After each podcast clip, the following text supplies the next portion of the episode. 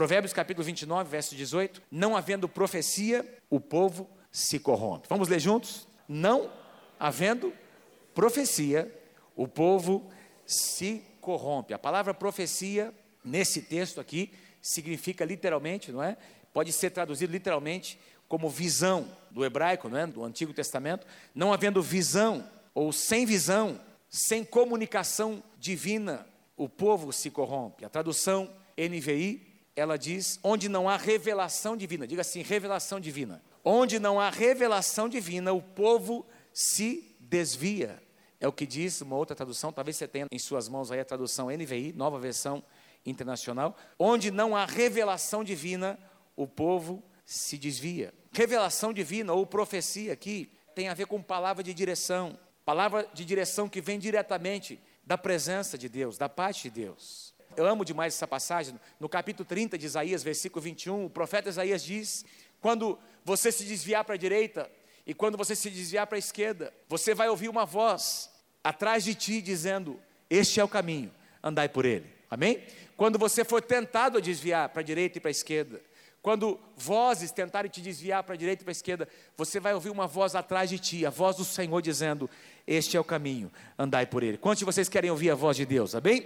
Eu quero ouvir a voz do Senhor. Essa voz que vem para nos dizer: Este é o caminho, é a voz profética do Senhor. Nós temos a palavra, Amém? Nós temos o conselho de homens e mulheres piedosos, nós temos o conselho de pais espirituais, nós temos o testemunho das pessoas que estão ao nosso redor, mas nós temos também a voz do Senhor, que nós podemos ouvir, a voz do Espírito Santo no nosso coração, que nunca irá contradizer a palavra do Senhor, amém? E essa voz vai nos dizer: este é o caminho, este é o caminho, ande por aqui, vai por aqui, toma essa decisão. Uma segunda passagem que é principal que eu quero ler com vocês, tomar como base para falar sobre o espírito da profecia na igreja, é essa que está aqui em Apocalipse, capítulo 19 versículos 9 e 10. O apóstolo João, recebendo de Deus a revelação das coisas que aconteceriam nos últimos dias, o anjo do Senhor aparece a ele e ele escreve o seguinte: Então me falou o anjo, escreve: Bem-aventurados aqueles que são chamados à ceia das bodas do cordeiro. Bem-aventurados aqueles que são chamados à ceia das bodas do cordeiro. Diga assim: as bodas do cordeiro. E acrescentou: são estas as verdadeiras palavras de Deus. Quando a Bíblia fala sobre as bodas, nós temos a parábola das virgens, das dez virgens. Temos a parábola das bodas do cordeiro. Lembra lá em Mateus capítulo 22? Você que participou do encontro com Deus na versão anterior, você lembra da palavra quando nós ministrávamos sobre boas-vindas, as bodas do cordeiro, na sexta-feira à noite, quem participou do, do encontro com Deus já, você ouviu essa palavra sobre as bodas, uma parábola que Jesus conta, Jesus falando sobre o reino de Deus. O reino de Deus é semelhante às bodas do cordeiro, um rei que estava preparando, celebrando as bodas do seu filho. Então nós temos toda uma figura. Sempre que a Bíblia fala sobre as bodas do Cordeiro, isso tem a ver com, a, com o casamento, com a segunda vinda de Cristo, o Rei Jesus Cristo, que é o noivo, vindo para se encontrar com a sua noiva.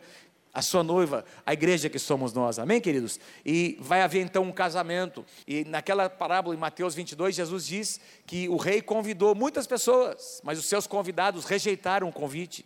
Em João capítulo 1, diz que Jesus veio para os que eram seus, mas os seus não receberam. Os israelitas, os judeus não receberam. Mas diz lá em João capítulo 1, mas a todos quantos o receberam, deu-lhes o poder de serem feitos o que? Filhos de Deus. Diz que nas bodas do cordeiro, os convidados não quiseram, os principais convidados não quiseram. E então esse convite foi estendido a outras pessoas. O rei disse: sai, busca nas encruzilhadas. Todas as pessoas que vocês encontrarem, tragam essas pessoas para as bodas do cordeiro pessoas más, pessoas boas, tragam todos. Nós somos esses que fomos convidados para as bodas do Cordeiro, para sentar à mesa do Cordeiro. Pastor Abel nos dirigiu em louvor nessa manhã, um dos cânticos dizia exatamente isso. Nós podemos ver o amor de Deus neste lugar. Nos deleitamos em tua mesa, Senhor. Nós cantamos nessa manhã, mas Deus tem uma mesa preparada para cada um de nós. Deus tem um banquete preparado para nós. E nós podemos comer este banquete todos os dias, mas um dia, especialmente naquele dia, Todos nós somos convidados para participar das bodas do Cordeiro, onde haverá um banquete na presença do Senhor. Versículo 10, aqui de Apocalipse 19, é o versículo principal que eu quero enfocar nessa manhã. O apóstolo João diz: Prostrei-me ante os pés daquele anjo, ante os seus pés. Ele, porém, me disse: Vê, não faças isto, sou conservo teu e dos teus irmãos, que mantém o testemunho de Jesus. Diga assim: o testemunho de Jesus.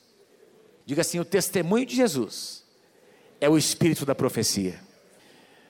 Sou conservo teu e dos teus irmãos que mantém o testemunho de Jesus. Pois o testemunho de Jesus é o espírito da profecia. O espírito da profecia. Quando a Bíblia fala sobre o espírito da profecia, muitas vezes, quando a Bíblia fala sobre a profecia, se refere à palavra escrita do Senhor, tudo aquilo que foi profetizado na palavra sobre o Messias, não apenas sobre a sua primeira vinda, mas sobre principalmente a sua segunda vinda. A profecia diz respeito à segunda vinda de Cristo, mas não diz respeito apenas à segunda vinda, às bodas do Cordeiro, diz respeito também a um espírito de profecia, a unção profética que existe no meio da igreja. No meio dessa unção, desse espírito que atua, dessa atmosfera que atua no meio da igreja, a palavra de Deus se manifesta. Amém, queridos? Vocês estão comigo, gente? Diz que o testemunho de Jesus é o espírito da profecia. O que é um testemunho? Um testemunho é aquilo que alguém viu, aquilo que alguém viu e ouviu. Por exemplo, nos tribunais, testemunhas são convocadas. E elas, querendo ou não, elas têm que ir, são convocadas, testemunhas de defesa, testemunha de acusação, são convocadas para falar sobre o quê? Sobre o que elas viram e o que elas ouviram. E elas fazem um juramento de dizer a verdade naquele lugar. Elas são convocadas. Uma testemunha é alguém que viu e ouviu alguma coisa e ela fala daquilo que ela presenciou. Interessante que João, o apóstolo João mesmo que escreveu o Apocalipse, lá na primeira carta, do versículo 1, ele diz na sua carta: Olha, eu falo, nós falamos daquilo que nós vimos e ouvimos, aquilo que nós testemunhamos, aquilo que os nossos próprios olhos viram, aquilo que as nossas mãos tocaram, é disso que nós falamos, que nós compartilhamos, nós nos tornamos testemunhas. Lá em Atos capítulo 1, no versículo 8, Jesus disse: Quando o poder do Espírito Santo descer sobre vocês, vocês se tornarão as minhas testemunhas. Haverá uma unção no meio da igreja, haverá uma atmosfera, uma graça. O Espírito de Deus vai se mover no meio da igreja de tal forma que vocês se tornarão testemunhas daquilo que vocês presenciaram, daquilo que vocês experimentaram, daquilo que vocês viram e ouviram. E de fato isso aconteceu. Os discípulos, que eram tão medrosos antes dessa experiência com o Espírito Santo, tão egoístas, foi um divisor de águas que aconteceu ali no dia de Pentecostes. Todos eles foram cheios do Espírito Santo e se tornaram testemunhas poderosas. Milagres, sinais e maravilhas aconteceram por meio desses homens e mulheres de Deus. O testemunho de Jesus é o espírito da profecia. A palavra espírito aqui, no grego, é a palavra pneuma, de onde vem a palavra pneumáticos, não é? Que quer dizer literalmente sopro, ou uma corrente de ar, uma brisa forte que vem. Mas literalmente é mais do que isso, significa uma explosão. Uma explosão. Uma explosão no sentido de um, uma explosão de ar, de vento, que chega. Essa é a ideia. O espírito de profecia é uma explosão que vem do Espírito Santo até nós, um sopro de Deus que chega até nós, e esse sopro toca as nossas vidas de maneira a nos tornar testemunhas do Senhor Jesus. Que coisa tremenda! Testemunho do Senhor é o espírito da profecia. O testemunho de Jesus é o espírito, é o sopro, é a explosão do Espírito Santo que vem, que atua no nosso meio. Essa explosão, ela vem, ela cria um mover de Deus, uma atmosfera onde Deus age e onde Deus fala. Amém? Uma corrente de ar, um sopro, uma explosão. O espírito da profecia é a palavra profética liberada, liberada na igreja, que leva a igreja a testemunhar sobre Jesus e sobre a sua obra. Vamos declarar junto essa frase, essa declaração? Todo mundo lá, junto, vamos lá? O espírito da profecia é a palavra profética liberada que leva a igreja a testemunhar sobre Jesus e a sua obra. Então, quando o espírito da profecia está presente na igreja, a palavra que é ministrada é ministrada com poder. Gente, é diferente. Líderes de célula, quando você está ministrando a sua lâmina, e você está fazendo apenas como alguma coisa que você leu, alguns minutos antes da reunião, você leu, tem uma boa palavra ali, e você compartilha aquela palavra. É diferente quando você lê e o Espírito de Deus vem sobre a tua vida, a presença de Deus enche o teu coração e aquelas palavras saltam e você ministra aquela palavra com poder, com autoridade, com graça. Por quê? Porque o espírito de profecia vem, o espírito de Deus vem naquele lugar e a atmosfera daquele ambiente é mudada e a palavra penetra no coração das pessoas e produz mudança. Amém? Deixa eu tentar ilustrar isso para você. Nós lemos aqui que o espírito da profecia é a palavra profética liberada, que leva a igreja a testemunhar sobre Jesus e a sua obra. A obra de Jesus começou lá na criação. Amém? Lá na criação. Jesus veio em carne, se manifestou em carne, deu sua vida, mas a sua obra começou, na verdade, antes da fundação do mundo. Mas Jesus estava presente na criação. Deixa eu ilustrar a vocês. Em Gênesis capítulo 1 e capítulo 2, nós encontramos toda a criação acontecendo nesses dois capítulos. E nos versículos 1 e 2, olha que coisa linda. No princípio criou Deus o céu e a terra. Estamos falando sobre o espírito de profecia, o conhecimento de Deus, a sabedoria de Deus sendo derramada liberada pela palavra do Senhor. No princípio criou Deus os céus e a terra. A terra, porém, estava sem forma e vazia. E havia trevas sobre a face do abismo. Vírgula. E aqui faz toda a diferença. E o Espírito de Deus pairava por sobre as águas. Então tinha um caos, tinha toda uma situação indefinida. E aí diz que o Espírito, a palavra Espírito aqui, essa palavrinha ruá, no hebraico, que é a mesma palavra que no grego nós traduzimos, ou a palavra pneuma no grego, não é? É a mesma palavra equivalente no hebraico é essa palavra ruá, que significa vento, respiração ou explosão. Amém? Então, havia um mover, havia uma explosão, havia o um mover do Espírito. Tinha o caos sobre a face da terra, mas o Espírito de Deus, pneuma, ruá, o sopro de Deus estava pairando por sobre aquela situação terrível. Quando o Espírito de Deus paira sobre uma situação, sobre o caos, as coisas começam a mudar. Eu vou dizer de novo. Quando o Espírito de Deus começa a pairar sobre uma situação terrível, sobre o caos, sobre algo que nós chamamos de impossível, as coisas começam a mudar. As coisas começam a mudar. Quando o Espírito de Deus começa a mover, as coisas começam a mudar.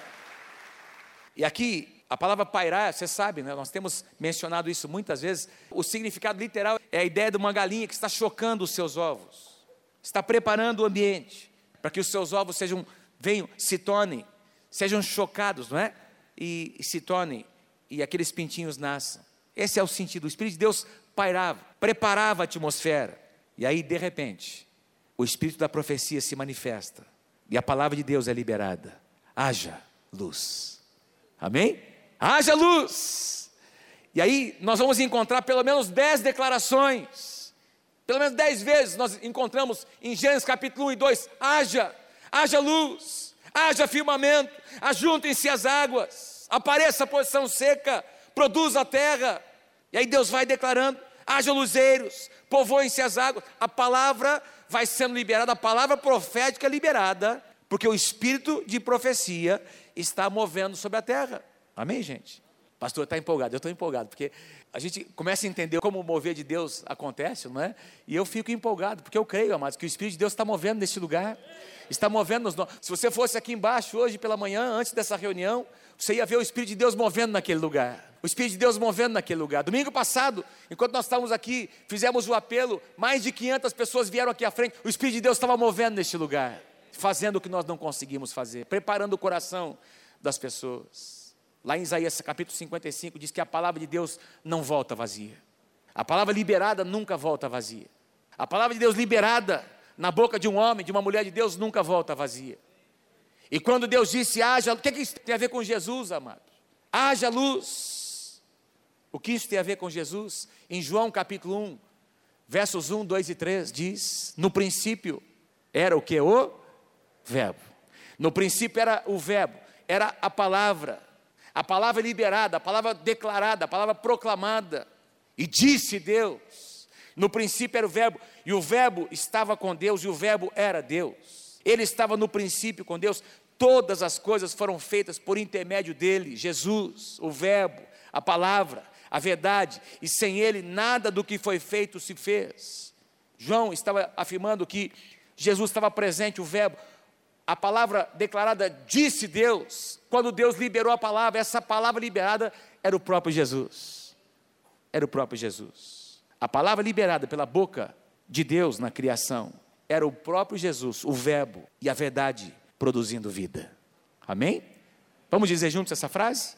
A palavra era o próprio Jesus, o Verbo e a verdade produzindo vida. Por isso, quando eu e você declaramos, quando eu e você estudamos a palavra, você está lá enfermo, tem uma situação de enfermidade na sua família, e você lê em Marcos capítulo 16, versículo 16: e imporão as mãos sobre os enfermos e eles serão curados. E você começa a orar, começa a proclamar, você começa a declarar a palavra que é escrita, que é a profecia mais importante da palavra, o que você declara entra em sintonia com o que a palavra de Deus declara, o Espírito Santo começa a agir e o Verbo, a verdade, produz vida. Amém, amado? Produz vida. A palavra liberada pela boca de Deus na criação era o próprio Jesus. E disse Deus: sopro, o Verbo e a verdade produzindo vida. João capítulo 14, versículo 6. Jesus disse: Eu sou o caminho, a verdade, a verdade e a vida. João capítulo 8, verso 32. E conhecereis a verdade, a palavra e a verdade vos libertará. Toda vez que uma palavra profética é liberada, os pensamentos de Deus são revelados. Amém? Diga assim comigo: toda vez que uma palavra profética inspirada por Deus é liberada, os pensamentos de Deus são revelados. O que era oculto, o que estava escondido é revelado. É sobre isso que eu quero falar com vocês nessa manhã. O que a Bíblia declara sobre os pensamentos de Deus? Os pensamentos de Deus. O que a Bíblia declara? Espírito de profecia se manifesta, os pensamentos de Deus são revelados na casa, na igreja. O que a Bíblia declara sobre os pensamentos? Cinco declarações bíblicas sobre os pensamentos de Deus. A primeira delas, os pensamentos de Deus são mais altos do que os nossos pensamentos. Amém? Isaías 55, versículos 8 e 9. Porque os meus pensamentos, diz o Senhor, não são os vossos pensamentos. Deus está dizendo: Eu não penso como vocês pensam. Eu não penso como vocês pensam. A minha razão, a maneira como eu ajo, como eu movo, não é a maneira como vocês movem. Os meus pensamentos não são os vossos pensamentos, nem os, os, vossos caminhos, os meus caminhos, diz o Senhor, versículo 9, porque assim como os céus são mais altos do que a terra, assim são os meus caminhos mais altos do que os vossos caminhos, e os meus pensamentos mais altos, mais elevados do que os vossos pensamentos. O diabo quer que você focalize nesse nível, na sua razão, no seu controle o que você consegue controlar, o que você consegue medir, o que você consegue enxergar, o que você consegue pensar. É por isso que Deus um dia disse para Abraão: Abraão, sai para fora da sua tenda. Abraão, olha para as estrelas dos céus, assim será a sua descendência. Abraão, enquanto você estiver dentro da sua tenda, enquanto você estiver dentro da sua caixinha, Abraão, você não vai conseguir entender a dimensão do que eu quero fazer na tua vida, como eu quero te usar. Abraão, sai para fora da sua tenda, do seu lugar de conforto, e eu vou te mostrar as estrelas dos céus. E eu vou abençoar você, Abraão. Eu vou abençoar a tua casa, eu vou abençoar a tua família, eu vou abençoar a tua descendência, os teus filhos que nem nasceram ainda. Mas eu sou, eu sou, eu não posso gerar filhos. A minha esposa é estéreo. Abraão, olha para as estrelas dos céus. Os meus pensamentos, Abraão, são mais altos do que os seus pensamentos. Eu não sei quantos de vocês moram num prédio. Nós temos muitos prédios aqui em Londrina. Nós moramos no 15 quinto andar. E tudo é diferente quando você olha de cima. Tudo é diferente quando você olha de cima. Quando você viaja de avião, tudo é diferente vendo lá de cima. Às vezes você está aqui embaixo, tem uma tempestade, não é? um tempo fechado, e você sai de avião, o avião rompe no meio das nuvens, de repente lá em cima, tudo é diferente. O sol continua brilhando acima das nuvens. Amém? Deus está falando com alguns aqui nessa manhã. Diga assim: o sol continua brilhando acima das nuvens. Às vezes nós conseguimos enxergar só nuvens. Mas, meu querido, eu estou aqui para dizer a você nessa manhã: o sol continua brilhando acima das nuvens. Deus continua sendo Deus. Deus continua no controle de todas as coisas. Quando Deus declara algo, Ele cumpre a Sua palavra. A palavra de Deus é fiel, a palavra de Deus vai se cumprir. Que os meus sentimentos diminuam, que os meus pensamentos diminuam, que o meu raciocínio diminua, amém, amados? E que a mente de Cristo, a mente de Deus, a maneira como Deus enxerga as coisas, possa crescer no nosso coração. O diabo quer que nós olhemos, que nós encaremos as coisas do ponto de vista natural. Algumas palavras proféticas que foram liberadas sobre esta casa, quando foram liberadas, quando foram declaradas, naturalmente era um absurdo. Era um absurdo, não é verdade, pastor Alice? Eu pego às vezes alguns CDs, nós temos alguns CDs com palavras proféticas liberadas sobre esta casa, sobre as nossas vidas, e esta casa, o ministério dessa casa, são coisas, na época era absurdo, gente, e muitas delas já aconteceram, pareciam impossíveis. E eram impossíveis. Naturalmente falando, eram impossíveis. Mas não para o nosso Deus. Os pensamentos de Deus são mais elevados. Deus já vê o seu casamento restaurado. Vou dizer de novo: Deus vê o seu casamento, a sua casa restaurada. Amém? Deus vê aquela situação que você chama impossível, mudada pelo seu poder. Paulo diz em Colossenses 3: se vocês já ressuscitaram com Cristo, busquem as coisas lá do alto e não as daqui da terra. Isaías capítulo 40 diz que aqueles que confiam no Senhor sobem com asas como de águias. Amém? Sobem com asas como de águias. Você já viu a imponência de uma águia? Já viu uma águia voando? Lá de cima ela enxerga uma presa, ela enxerga todas as coisas. E aquilo que é uma tempestade, um vento forte que bate, só faz com que ela se torne mais poderosa, com que ela suba mais alto. Deus quer que eu e você subamos mais alto. Deus quer nos dar visão de águia nesses dias. Os pensamentos do Senhor são mais altos do que os nossos pensamentos, são mais profundos, são mais profundos. No Salmo 92, o salmista declara: Quão grandes, Senhor, são as tuas obras, os teus pensamentos, que profundos. Queridos, há uma profundidade em Deus que eu e você precisamos conhecer. Nós precisamos explorar essa profundidade na palavra, na presença de Deus, seus planos, seus projetos, seus desejos. 1 Coríntios capítulo 2. Você conhece essa passagem, versículos 9 e 10. O apóstolo Paulo declara: mas como está escrito, nem olhos viram, nem ouvidos ouviram, nem jamais penetrou em coração humano o que Deus tem preparado para aqueles que o amam. Quem aqui ama o Senhor? Levanta a sua mão. Mas Deus não o revelou pelo Espírito. Mais uma vez aqui, amado, pneuma. Quando o mover do Espírito começa a agir em nosso meio, amados. Olha o que diz, porque o, o Espírito a todas as coisas pescruta. Este Espírito não é um Espírito estático, ele é dinâmico. Ele está em movimento, ele nos faz conhecer as profundezas de Deus o Espírito a todas as coisas perscruta até mesmo as profundezas de Deus. O Espírito Santo nos leva a conhecer. A imagem que me vem é de um documentário que eu vi nesses dias sobre o petróleo que foi encontrado em terras brasileiras, não é? O pré-sal. Um desafio tremendo que nosso país está enfrentando. Uma sonda foi enviada lá embaixo, lá embaixo.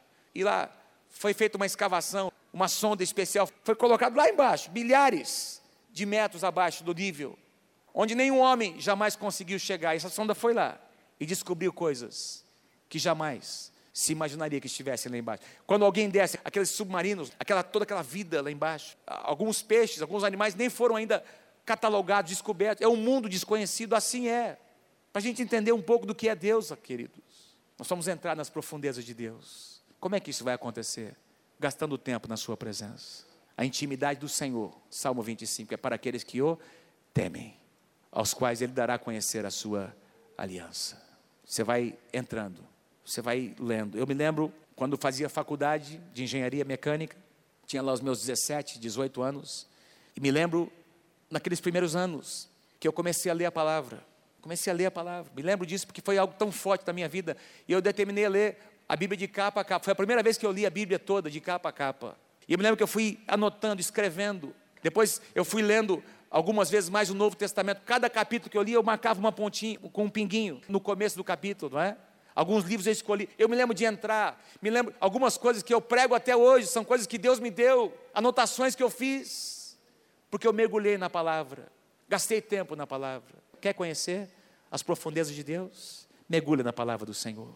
Intimidade com Deus. Busca a presença dEle. Jeremias capítulo 29, buscar-me-eis e me achareis. Deus quer ser encontrado.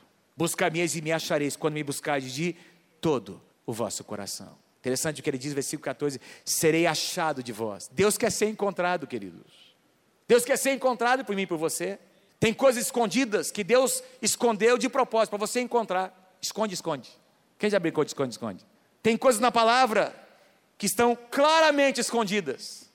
Você precisa vasculhar, garimpar, e tem pedras preciosas que Deus vai colocar nas suas mãos. Não é apenas aquilo que você vai receber de outras pessoas. É tão bom ouvir o testemunho de outras pessoas. É tão bom ser alimentado pela palavra que alguém está pregando, mas melhor ainda é você mergulhar na palavra e receber diretamente de Deus o que Deus tem para te dizer. Os pensamentos de Deus são profundos, são também incontáveis. Incontáveis, diga assim: incontáveis. Salmo 139. Que preciosos para mim, ó Deus, são os teus pensamentos. E como é grande a soma deles. Se os contasse, excedem os grãos de areia. contaria, contaria, contaria, contaria e jamais chegaria ao fim. Incontáveis. Tudo que eu e você conhecemos de Deus é só um pouquinho assim, ó. Faz assim. Tudo que você sabe, tudo que você conhece, todas as palavras proféticas que você recebeu é só um pouquinho assim do que Deus tem para revelar para você. Oséias capítulo 6, versículo 3. Conheçamos e prossigamos em conhecer o Senhor. Certa ocasião, Deus disse: O meu povo peca, meu povo está pecando porque falta o conhecimento. É a palavra que te dá autoridade contra Satanás, é a palavra que te faz vencer as tentações.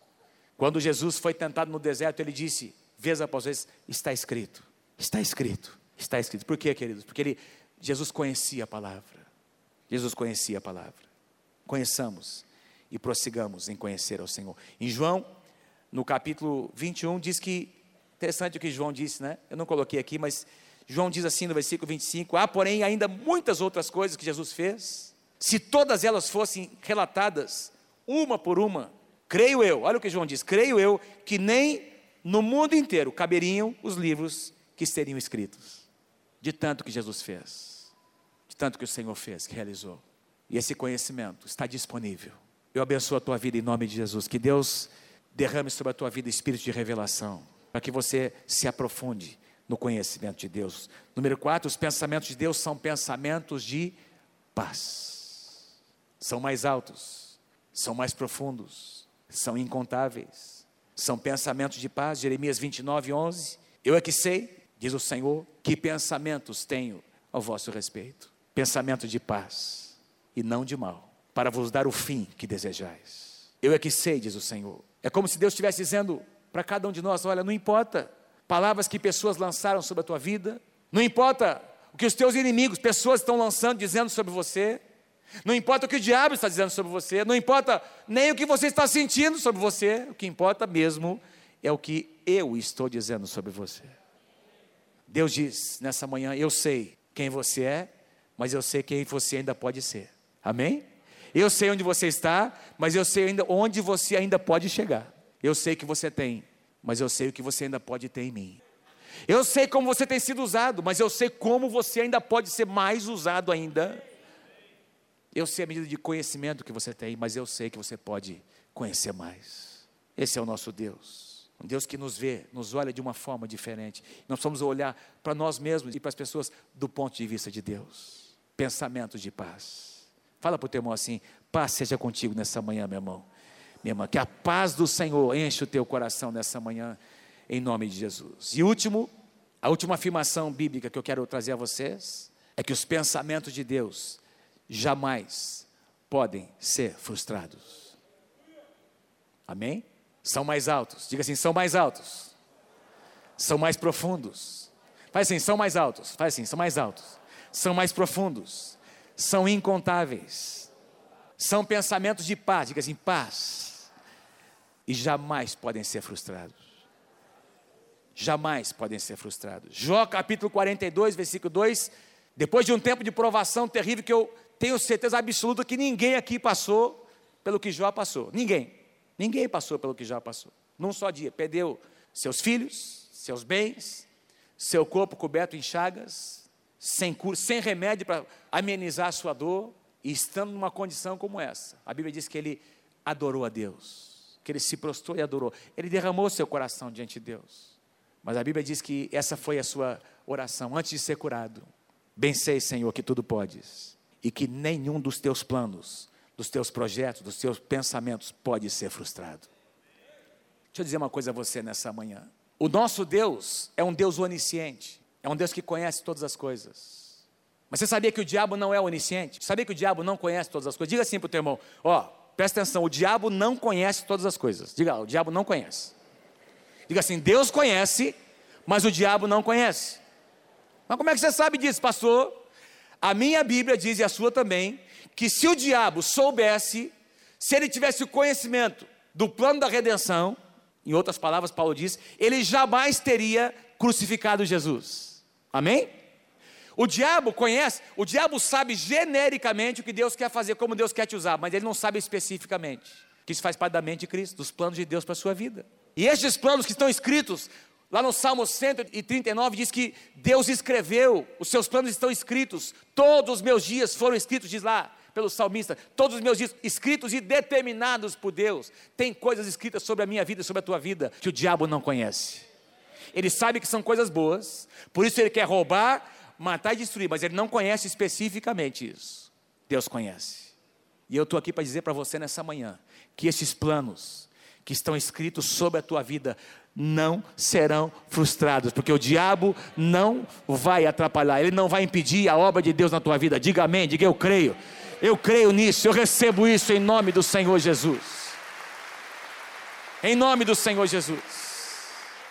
Deus usa circunstâncias. Fala assim comigo: Deus usa circunstâncias para revelar a nós os seus pensamentos. Deus usa circunstâncias que às vezes nós não conseguimos controlar, que às vezes nós não estamos nem entendendo.